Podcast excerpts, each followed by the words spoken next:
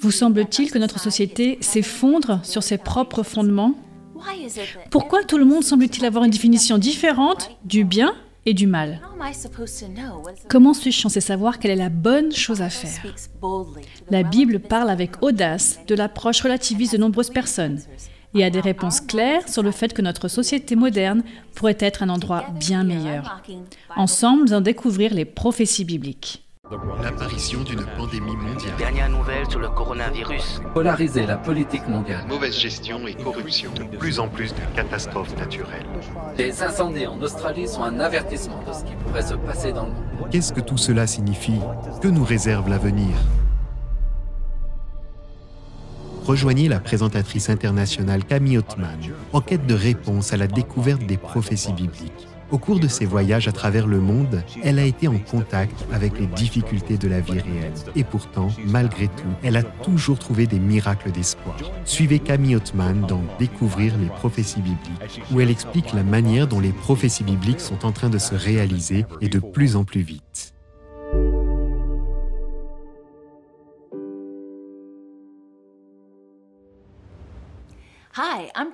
Salut, je suis Camille. Bienvenue encore une fois à découvrir les prophéties bibliques. Cette série de présentations vous conduira à la découverte des plus grandes prophéties bibliques. Rendez-vous sur awr.org/bible pour regarder tous les épisodes précédents et trouver d'autres ressources pour une étude plus approfondie. Il suffit de cliquer sur le lien ci-dessous pour vous connecter à notre école biblique en ligne. Vous pouvez aussi poser une question ou envoyer une demande de prière selon vos besoins spécifiques. Nous aimerions également parler avec vous via notre chat. Laissez donc un commentaire ou posez une question. Lors du dernier épisode, l'avertissement, il a été fascinant de découvrir que nous vivons les derniers jours de ce monde. Dieu nous aime tellement qu'il envoie toujours un avertissement pour préparer son peuple aux grands événements de ce monde qui affectent son destin éternel. Le fait que Dieu invite les gens à être prêts pour le retour de Jésus est un rappel puissant de combien Dieu désire une relation personnelle avec chacun d'entre nous. J'espère que vous regarderez chaque épisode de Découvrir les prophéties bibliques pour être prêt pour ce jour. L'épisode d'aujourd'hui, La Voix, est une présentation assez bouleversante. La solution à certains des plus grands conflits de la société a été écrite dans ce livre. Pourtant, il a été facilement ignoré par la foule. Aujourd'hui, nous allons examiner quelques principes de vie étonnants tirés des pages de ce livre. Récemment, mon équipe et moi-même étions dans la jungle des Philippines, pris au milieu d'un orage. J'ai trouvé refuge sous une petite couverture de chaume. Je n'étais pas seul. Je partageais cet espace avec des assassins et des voleurs. Restez pour la suite de cette histoire. Mais tout de suite, prions pour ensuite étudier la voix. Père céleste, Seigneur, merci beaucoup de nous avoir donné des réponses bibliques pour connaître la voie, pour revenir à toi, pour revenir à un parfait jardin de paradis, ton plan initial, Seigneur. Ouvre nos cœurs et aiguise nos esprits afin d'avoir une meilleure compréhension de toi et de ton caractère pour que nous puissions le revendiquer, Seigneur, dans tout ce que nous faisons. Seigneur, nous te remercions encore une fois de nous avoir réunis pour étudier ta parole. Au nom précieux et puissant de Jésus, Amen. Pourquoi tout le monde semble avoir une définition différente du bien et du mal? Le bien contre le mal. Lors du premier épisode, nous avons vu que la Bible nous informe d'une guerre qui a éclaté au ciel. Pourquoi donc cette guerre? C'est simple. L'orgueil de Lucifer s'était transformé en haine contre Dieu et sa loi c'est-à-dire la façon dont Dieu fait les choses, les principes mêmes du ciel. Le péché est né au ciel avec Lucifer. Qu'est-ce que le péché? La violation de la loi de Dieu. Les êtres célestes connaissaient par nature la loi de Dieu. Lucifer s'est rebellé. Ensuite, il a menti et manipulé un tiers des anges pour qu'ils se rebellent aussi contre la loi de Dieu. Et après que Satan était relégué sur la terre, il a amené nos premiers parents à se rebeller aussi contre les voies de Dieu. Depuis, Satan mène cette rébellion contre Dieu. La plus grande motivation de Satan est de déformer et fausser ses vérités par tous les moyens, afin que les humains refusent que Dieu soit leur roi. Toute cette rébellion est contre le règne de Dieu, son ensemble de normes, ses règles de vie, son caractère, pourrait-on dire, ou son style de leadership. Mais quel est exactement le style de gouvernement de Dieu? En fin de compte, c'est l'amour et la liberté. Dieu a illustré l'amour ultime en nous créant avec le libre arbitre, nous permettant de choisir sa voie ou de nous y opposer. Nous sommes constamment sous pression pour suivre Dieu ou se rebeller contre lui, pour choisir le bien ou le mal. Choisissez le bien et non le mal. Alors, quelle est exactement sa voie Nous n'avons pas à le deviner. Il nous le dit lui-même dans sa sainte parole, la Bible. La Bible fournit des réponses concrètes. Répétons notre slogan. Si c'est dans la Bible, je le crois. Si c'est en désaccord avec la Bible, alors ce n'est pas pour moi. Examinons Exode 20. On y trouve les dix commandements. Dieu a donné les dix commandements pour nous maintenir libres. Voyons cela ainsi. Les quatre premiers commandements révèlent notre amour pour Dieu. Les six derniers révèlent notre amour pour nos semblables. Examinons-les dans l'ordre. Premier verset. Alors Dieu prononça toutes ces paroles. Je suis l'Éternel ton Dieu, qui t'a fait sortir d'Égypte, de la maison d'esclavage. Nous voyons ici que Dieu parlait et tout le peuple d'Israël l'écoutait en reconnaissant que Dieu venait de les sauver de l'esclavage en Égypte. Donc ce qu'il va dire ensuite leur apprend comment rester libre de tout esclavage et leur montre ce qu'est réellement la liberté. N'oublions pas le conflit invisible qui se déroule derrière les scènes entre Dieu et Satan.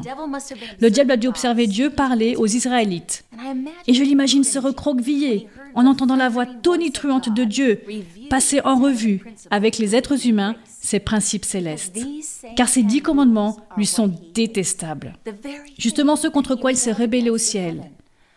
De plus, si les êtres humains suivent ces lois, cela rend le travail de Satan beaucoup plus difficile. Verset 3. Il s'agit du premier commandement. Tu n'auras pas d'autre Dieu devant ma face. Quand je lis ce commandement, je m'assois et je réfléchis.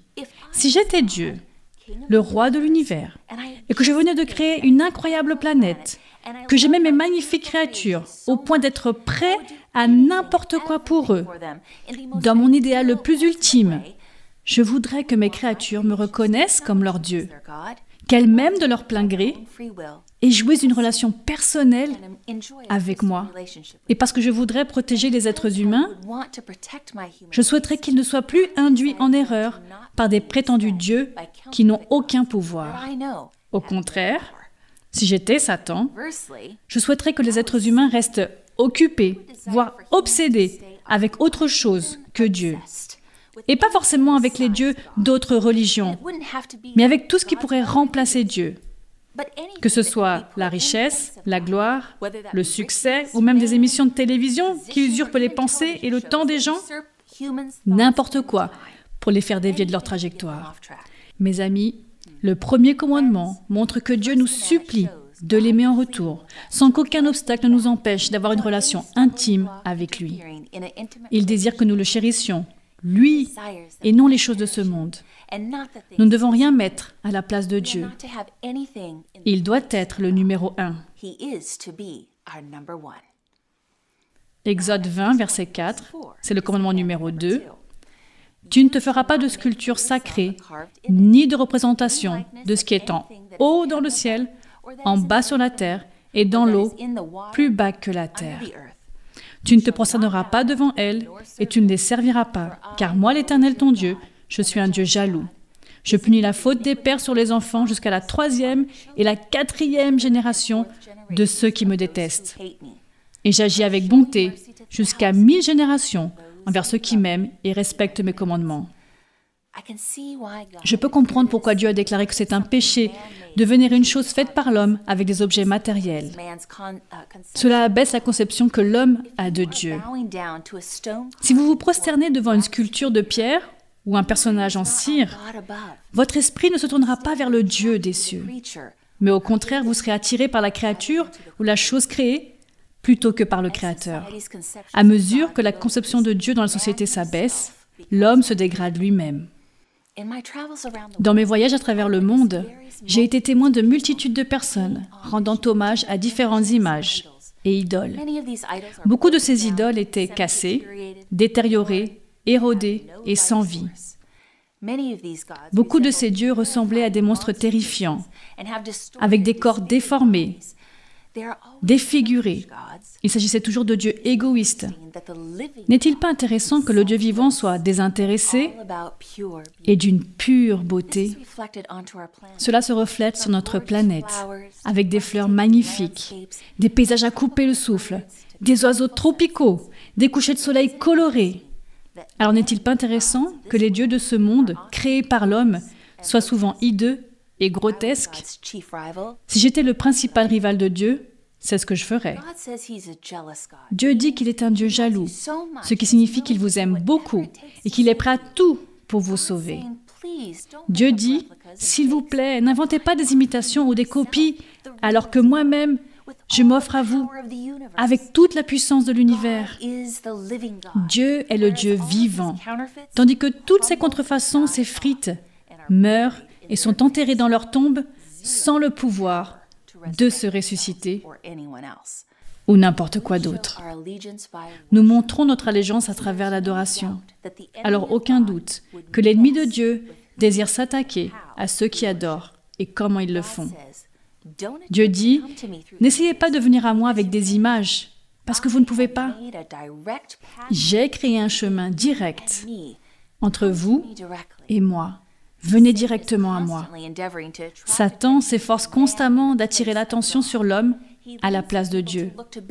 Il amène le peuple à regarder les évêques, les pasteurs, les professeurs de théologie comme leurs guides, au lieu de scruter les Écritures pour connaître leurs devoirs par eux-mêmes. Puis, en contrôlant les pensées de ces dirigeants, le diable peut influencer les foules selon sa volonté. Les prophéties montrent à plusieurs reprises que c'est bien ce qui se passe. En outre, dans ce commandement, Dieu attire l'attention sur les parents avec ce conseil. Si en tant que parent, vous choisissez une voie néfaste pour votre vie, ou que vous adorez les choses de ce monde, votre enfant en sera témoin et influencé. Dieu vous prévient que vos enfants sont susceptibles de suivre vos traces, alors faites attention à qui est votre Dieu. Il met en garde. Si vous réduisez votre temps avec moi, tout au long de votre vie, ils auront tendance à en faire de même. Vous devez donc considérer que vous influencez la relation que vos arrière-petits-enfants auront avec moi. J'aime la façon dont Dieu conclut ce commandement. Il agit avec bonté jusqu'à mille générations envers ceux qui l'aiment et respectent ses commandements. Passons au verset 7, le commandement numéro 3. Tu n'utiliseras pas le nom de l'Éternel ton Dieu en vain, car l'Éternel ne laissera pas impuni celui qui utilisera son nom en vain. Est-ce important ce qui sort de notre bouche et la façon dont nous nous exprimons? Oui. Dieu demande ici de respecter son nom. Notre Créateur mérite notre respect comme signe de notre loyauté envers lui.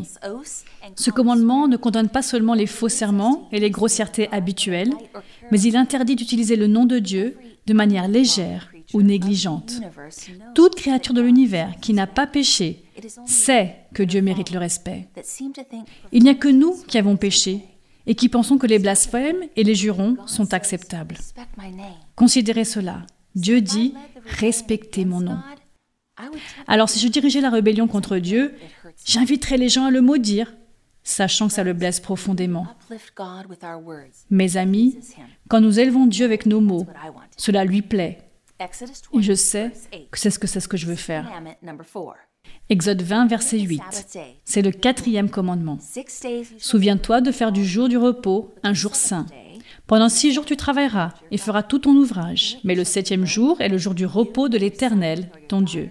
Tu ne feras aucun travail, ni toi, ni ton fils, ni ta fille, ni ton esclave, ni ta servante, ni ton bétail, ni l'étranger qui habite chez toi. En effet, en six jours l'Éternel a fait le ciel et la terre, la mer et tout ce qui s'y trouve. Et il s'est reposé le septième jour. Voilà pourquoi l'Éternel a béni le jour du repos et en a fait un jour saint. J'aime ce commandement, il est si beau et personnellement, j'en ai vraiment besoin. Notre Créateur nous a tant aimés. Il savait que nous apprécierions ce jour saint hebdomadaire et que nous en aurons besoin. Ces 24 heures sont un temps d'adoration avec lui pour célébrer ses bénédictions et lui rendre grâce. C'est une occasion de créer des liens avec nos familles tout en mettant Dieu au centre.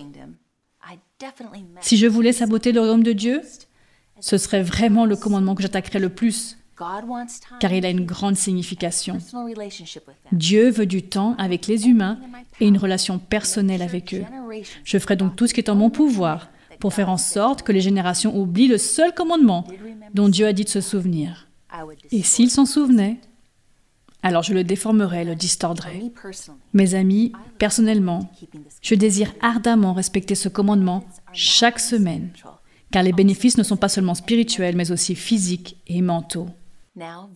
Au verset 12, commandement numéro 5, Honore ton père et ta mère afin de vivre longtemps dans les pays que l'Éternel ton Dieu te donne. Je me rappelle les fois où je n'ai pas fait ça. Lorsque je manquais de respect à mes parents, je me sentais très mal. Au contraire, quand je traite mes parents avec amour, gentillesse et prévenance, je me sens si bien, pas seulement avec eux, mais avec moi-même. De plus, ce commandement promet une longue vie. Nous devons honorer et respecter nos parents sur terre et notre Père céleste. Il y a des leçons que nous pouvons tirer de la nature de Dieu.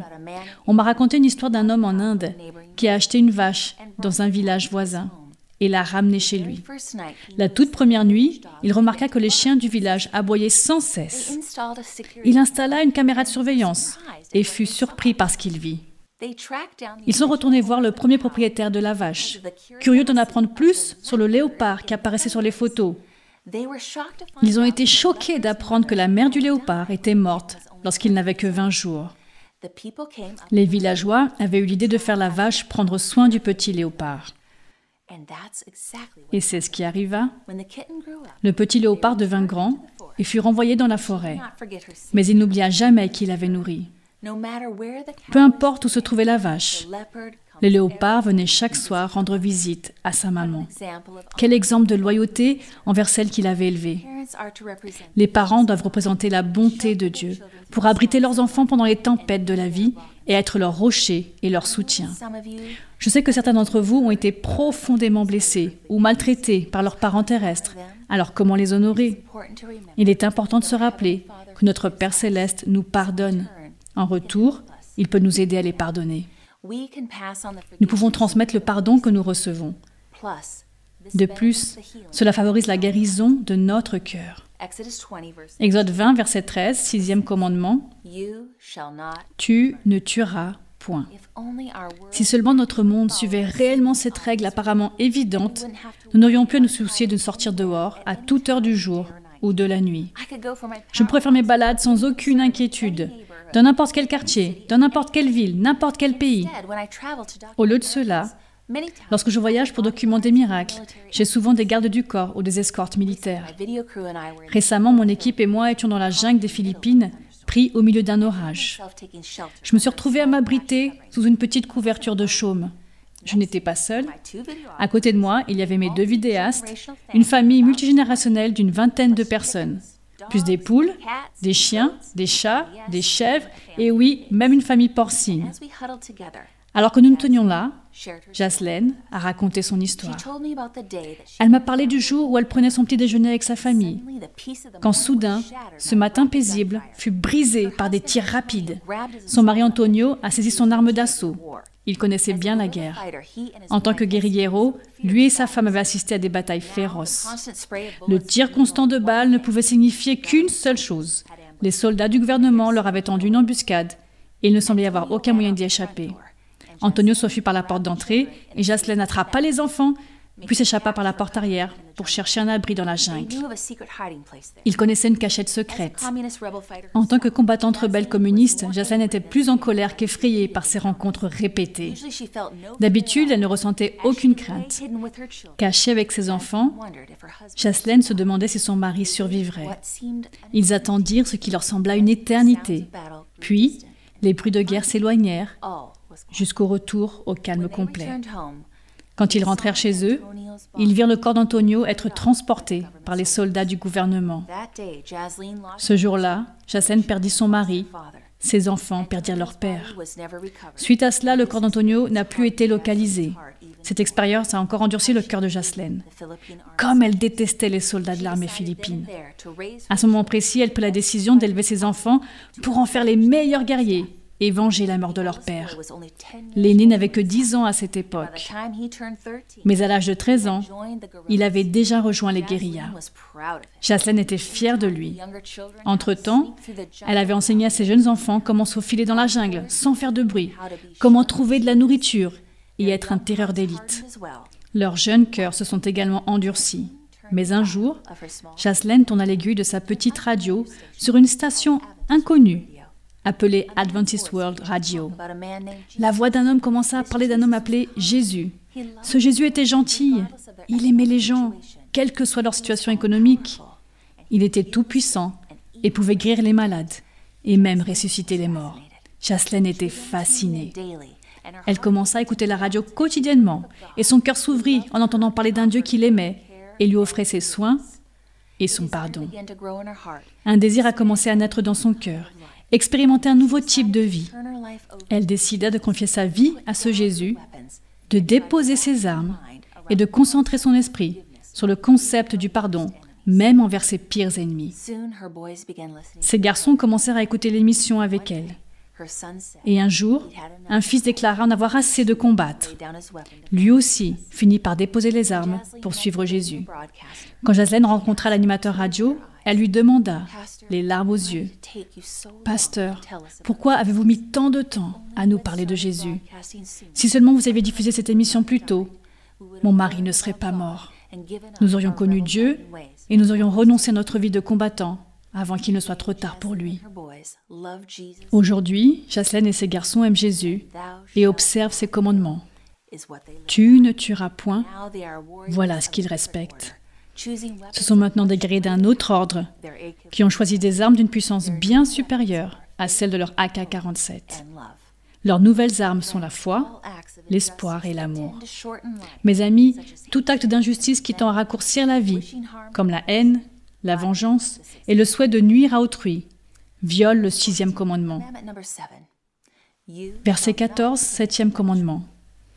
Tu ne commettras pas d'adultère. Si les êtres humains obéissaient à cette loi, les mariages auraient un fort taux de réussite. Il n'y aurait aucune crainte que votre partenaire se donne à quelqu'un d'autre. Dieu voit le mariage comme un lien de confiance et de pureté. C'est l'expérience ultime d'amour sur cette terre. Lorsque ce lien est rompu par l'adultère, les cœurs des familles entières sont brisés. Sans boussole morale, notre société est dépourvue d'une claire orientation, alors elle se perd et déraille. Notre société dit vos pensées sont la norme. Personne ne peut vous dire ce que vous devez faire. Si cela vous fait du bien, faites-le. Si cela vous apporte du plaisir, faites-le. Les adultes consentants peuvent faire tout ce qu'ils veulent, n'est-ce pas? Tout ce que Dieu veut que vous preniez plaisir à faire, le diable a déformé. Le diable a détourné le mot amour en luxure. L'objectif de Satan est de briser les familles, d'assouplir les mœurs et de propager les maladies et la méfiance afin que les engagements se dissolvent. Il aime diviser et attaquer les familles afin de briser la société. Ne sommes-nous pas reconnaissants que Dieu nous prévienne comment préserver nos foyers, atteindre le bonheur et la paix intérieure? Quel plan parfait de Dieu pour sanctifier le mariage Exode 20, 15, commandement numéro 8. Tu ne voleras point. Dieu se réfère ici à de nombreux aspects. L'évidence est de ne pas voler une banque ou de prendre quelque chose qui ne nous appartient pas. Mais même au-delà de ça, nous ne devons pas profiter de quelqu'un qui est plus faible ou moins chanceux ou tout ce qui est considéré comme une fraude. Si j'étais l'ennemi de Dieu, je voudrais faire vivre les gens dans la peur, accrochés à leurs affaires, les voir consacrer leur argent et leur temps à assurer leurs biens, les cacher et s'en inquiéter, puis en faire le deuil lorsqu'on les vole. Le plan de Dieu était que chacun puisse profiter du fruit de son labeur sans crainte d'être volé. Quel plan parfait. Verset 16, neuvième commandement, tu ne porteras pas de faux témoignages contre ton prochain. Quand nous mentons, nous sommes fous de croire que cela nous permettra de nous sortir d'une situation difficile. Ce que nous faisons en vrai, c'est nous créer un plus grand problème. Parce que nous aurons à nous rappeler, ah, à qui ai-je dit quoi, quand, où? les mensonges créent un auto-emprisonnement. C'est comme si chaque mensonge constituait une barrière de plus autour de nous. On se trouve pris au piège dans son propre tissu de mensonges. Les commérages, les mensonges, les vérités partielles, les omissions sélectives et les exagérations violent le neuvième commandement. Ils viennent de l'auteur des mensonges. Et qui est-ce? Eh bien, la Bible peut nous le dire. Jean 8, 44.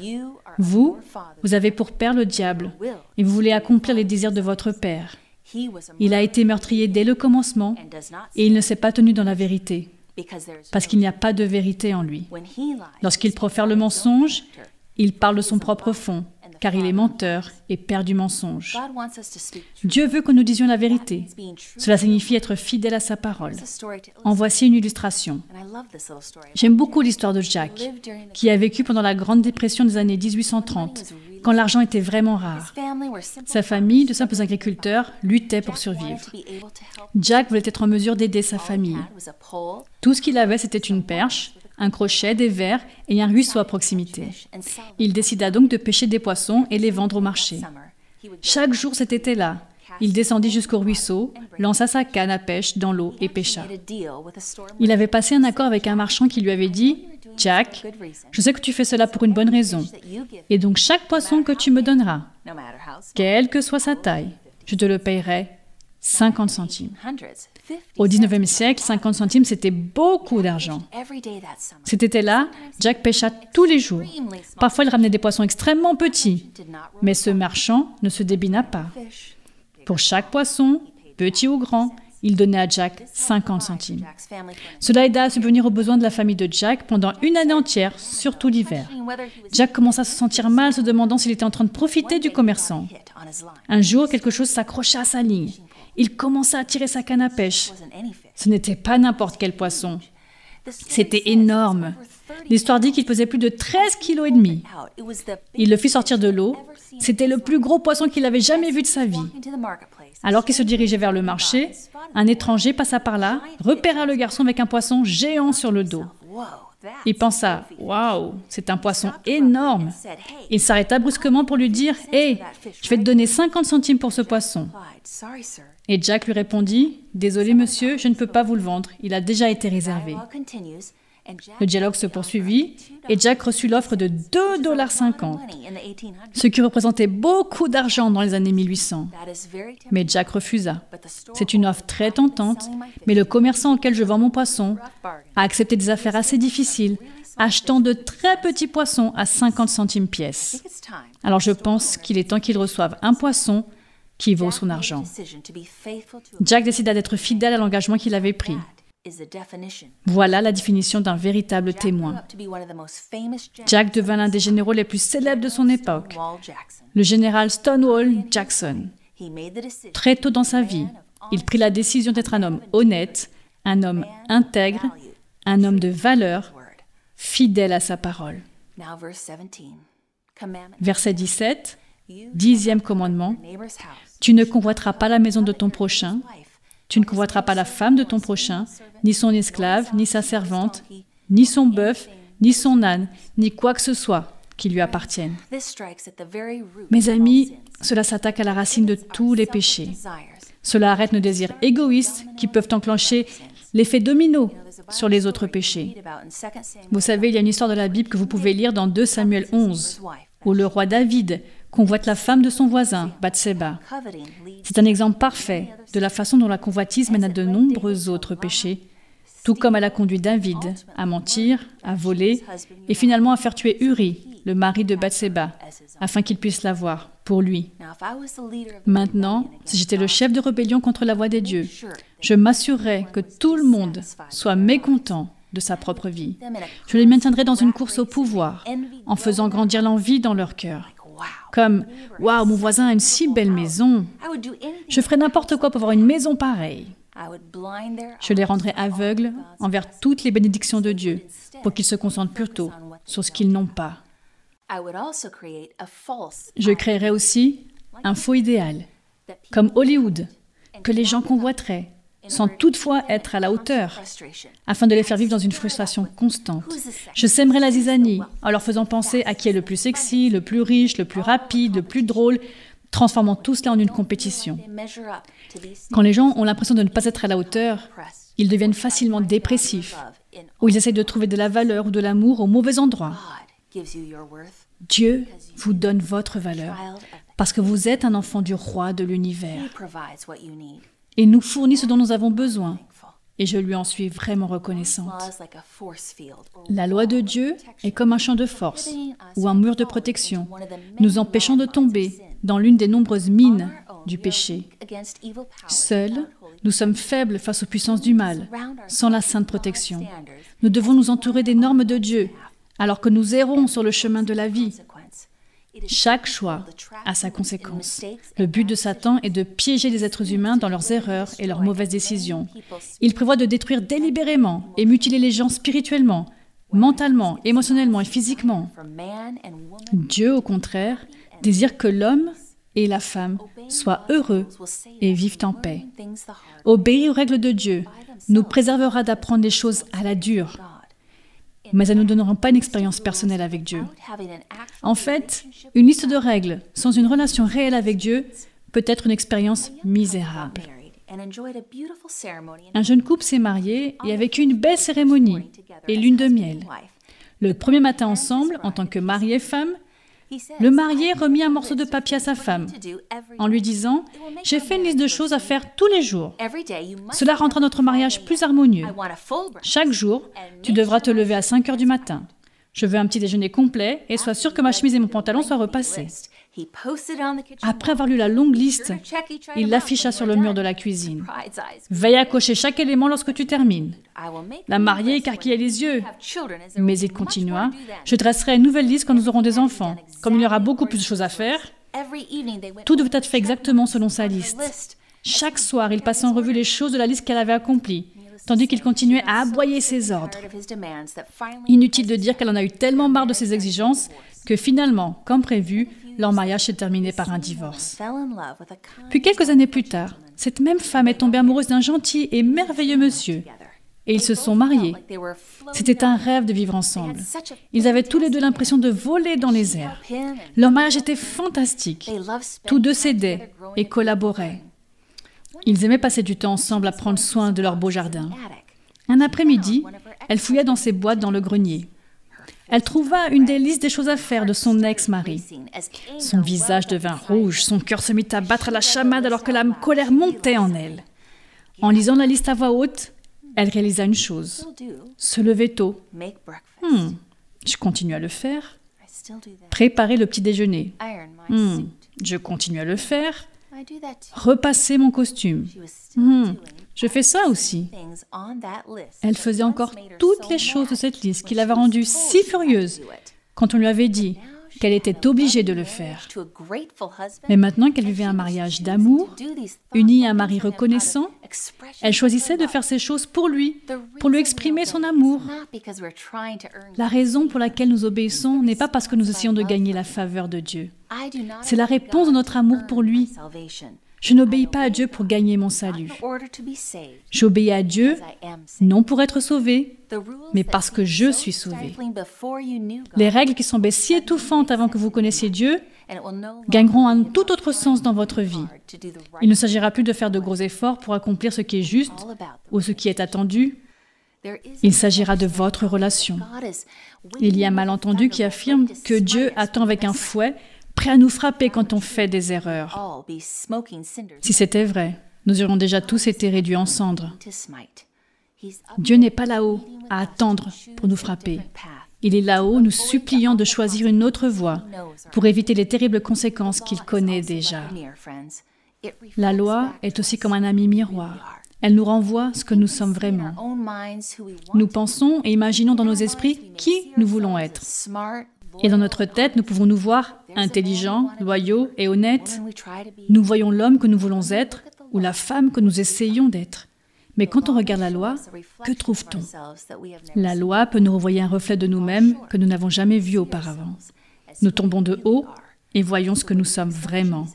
Donc quand nous acceptons Jésus, il vient et place son vêtement de justice autour de nous, de sorte que lorsque Dieu le Père nous regarde, il voit Jésus, précieux et parfait.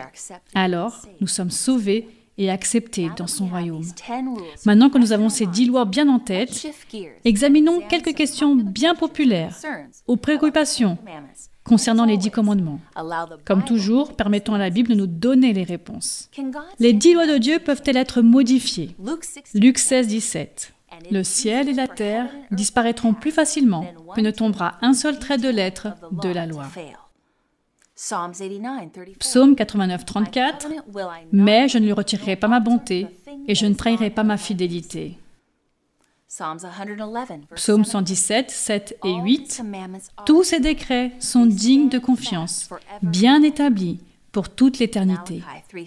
Malachie 3, verset 6. Je suis l'Éternel, je ne change pas. En aucun cas, la loi des dix commandements de Dieu peut être modifiée ou changée. Elle est aussi permanente que Dieu lui-même. Trois fois dans la Bible, les rois de cette terre, Hérode, Assuérus et Darius, ont créé des lois qu'ils ont voulu ensuite changer, sans toutefois pouvoir le faire. Si les lois de rois faibles et vacillants étaient immuables, comment peut-on penser que la loi éternelle de Dieu, écrite dans la pierre de son doigt, pourrait être altérée Il n'est pas possible de changer la loi de Dieu, comme il n'est pas possible de changer Dieu lui-même. Selon la Bible, qu'est-ce que le péché? 1 Jean 3, verset 4. Le péché, c'est la violation de la loi. Romains 3, verset 20. C'est par l'intermédiaire de la loi que vient la connaissance du péché. Le diable déteste la loi parce qu'elle nous fait prendre conscience de notre besoin d'avoir un sauveur. Jésus a-t-il gardé les dix commandements? Jean 15, verset 10. J'ai gardé les commandements de mon Père. C'est assez clair. 1 Pierre 2, verset 21. De fait, c'est à cela que vous avez été appelés, parce que Christ aussi a souffert pour nous, vous laissant un exemple afin que vous suiviez ses traces. En effet, Jésus a respecté les dix commandements, un exemple à suivre pour vous et moi. Combien de personnes ont péché? Romains 3, verset 23.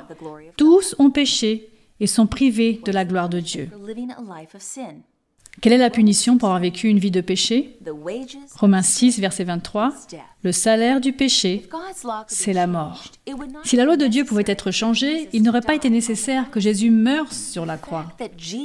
Le fait que Jésus ait payé le prix du péché par sa mort est la preuve que la loi est immuable. Certains affirment que les dix commandements font partie de l'Ancien Testament et ne sont plus applicables pour nous, chrétiens du Nouveau Testament. Que dit Jésus à ce sujet? Matthieu 19, verset 17. Si tu veux entrer dans la vie, respecte les commandements. Jean 14, 15, Jésus dit, Si vous m'aimez, respectez mes commandements. Mes amis, l'inverse serait également vrai. Si vous ne m'aimez pas, ne respectez pas mes commandements. Apocalypse 22, 14. Heureux ceux qui lavent leurs robes. Apocalypse 14, 12, c'est ici la persévérance des saints qui gardent les commandements de Dieu et la foi en Jésus. Mes amis, le Nouveau Testament enseigne clairement que le peuple de Dieu respectera tous ses commandements. Nous savons que le monde fait face à de grandes difficultés, car beaucoup ne pensent plus qu'il est important d'obéir à la loi de Dieu. La Bible parle de notre époque en disant, Il est temps d'agir pour toi, Éternel, car on viole ta loi. C'est ce que l'on trouve dans le psaume 119, verset 126. Vous vous posez peut-être la question, comment est-il possible de respecter les commandements? Philippiens 4, verset 13, Je puis tout par celui qui me fortifie, Christ. Hébreux 8, verset 10, Je mettrai mes lois dans leur esprit je les écrirai dans leur cœur. La nature entière d'une personne change quand elle prend plaisir à faire la volonté de Dieu. Puis-je être un vrai chrétien sans garder ses commandements? 1 Jean 2, versets 3 et 4. Nous savons par là que nous l'avons connu. Celui qui prétend l'avoir connu, alors qu'il ne garde pas ses commandements, est un menteur. Et la vérité n'est pas en lui. Les gens sont-ils sauvés parce qu'ils respectent la loi? Éphésiens 2, versets 8 et 9. En effet, c'est par la grâce que vous êtes sauvés, par le moyen de la foi. Et cela ne vient pas de vous, c'est le don de Dieu. Ce n'est pas par les œuvres afin que personne ne puisse se vanter. Personne n'est sauvé en observant la loi de Dieu. On est sauvé par la grâce miraculeuse de Dieu. Ceux qui sont sauvés ou transformés par la grâce de Jésus voudront obéir à sa loi comme expression de leur amour et de leur reconnaissance envers lui. Après avoir entendu le message d'aujourd'hui, voyez-vous que Dieu a une loi sacrée? Maintenant, vais-je faire des erreurs? Oui. Est-ce que je veux intentionnellement enfreindre les commandements? Non. Lorsque j'échoue, je demande sincèrement le pardon de mon péché. Ai-je alors besoin de me demander si j'ai été pardonné? Non. Jésus dit que lorsque nous demandons le pardon de nos péchés, il est fidèle et juste pour nous les pardonner et nous purifier de tout mal. Amen. Si vous n'avez pas été pardonné depuis un certain temps, il est arrivé le moment de le faire, mes amis. Jésus offre cette opportunité à tous, quoi qu'on ait fait. Ne laissez pas le diable vous murmurer à l'oreille et vous dire que vous n'êtes pas assez bon, que vous n'êtes pas qualifié pour le paradis. Il n'y a pas de péché trop grand pour que Jésus ne le pardonne pas. Ne laissez pas passer un jour de plus sans avoir l'assurance que vos péchés deviendront blancs comme la neige. Est-ce votre désir en ce moment, tout en nous regardant ou nous écoutant, de dire, Seigneur, je suis un pécheur qui a désespérément besoin d'un sauveur. Seigneur, je veux obéir à ta loi par la puissance de ton Saint-Esprit. Si oui, il suffit de cliquer sur le lien ci-dessous et d'indiquer que par la puissance du Saint-Esprit, vous voulez obéir à la loi de Dieu. Mes amis, prions ensemble. Père céleste, ce soir nous avons appris quelle est ta voie pour nos vies et que si nous suivons ta loi, nous pourrons vivre pleinement notre vie, à la fois maintenant et pour l'éternité. Merci de vouloir mettre cette protection autour de nous. Veuille encourager tous ceux qui ont entendu ce message et sont en train de prendre cette décision de marcher dans ta voie. Au nom précieux et puissant de Jésus. Amen. Mes amis, n'oubliez pas, nos experts attendent de répondre à toutes vos questions en ce moment même. Merci beaucoup de nous avoir suivis. Que Dieu vous bénisse. Nous nous retrouvons demain soir pour comprendre le saut authentique. C'est un message crucial que vous ne pouvez pas manquer. Merci de nous avoir rejoints pour cet épisode de Découvrir les prophéties bibliques. Choisissez la voie de Dieu. Bonne nuit les amis.